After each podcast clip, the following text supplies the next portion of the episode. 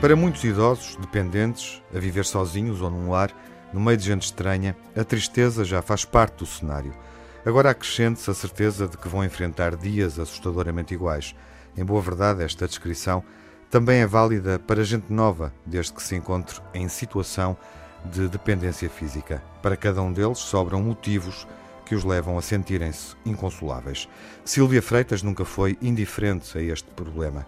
Há muito que desejava fazer algo que devolvesse a estas pessoas o sentimento de pertença à cidade onde viveram e onde trabalharam. Por isso, quando um dia ouviu falar no projeto Cycling Without Age, lançado na Dinamarca, sentiu que podia fazer algo semelhante em Portugal. E foi assim que nasceu a iniciativa Pedalar Sem Idade, primeiro no Porto, mais tarde em Lisboa.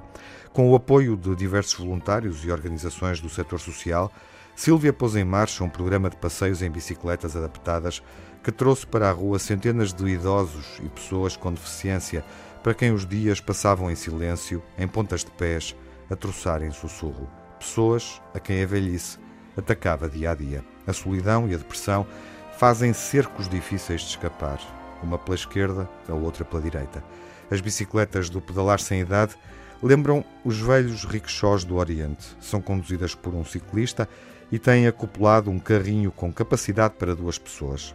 Alguns dos utentes usam cadeiras de rodas, mas Silvia não tem dúvidas de que fazer um passeio com a bicla é outra coisa, porque as bicicletas não têm estigma e são frequentemente associadas à liberdade que vem desde a infância. A chegada da pandemia podia ter mudado tudo, mas ninguém ligado a este projeto quis parar. Pelo contrário, perante a ameaça do novo coronavírus, a vontade de espalhar sorrisos por um dos grupos de risco mais vulnerável tornou-se ainda mais urgente. A maior vantagem que poderemos atribuir ao sofrimento é de abrir possibilidades inteligentes e imaginativas, possibilidades que mostram que desistir não é a opção.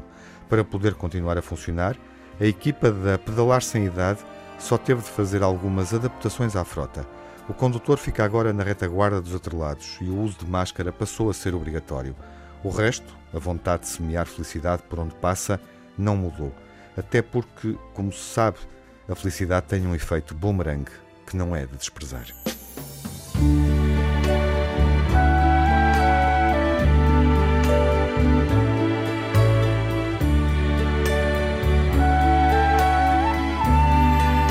What a wonderful world.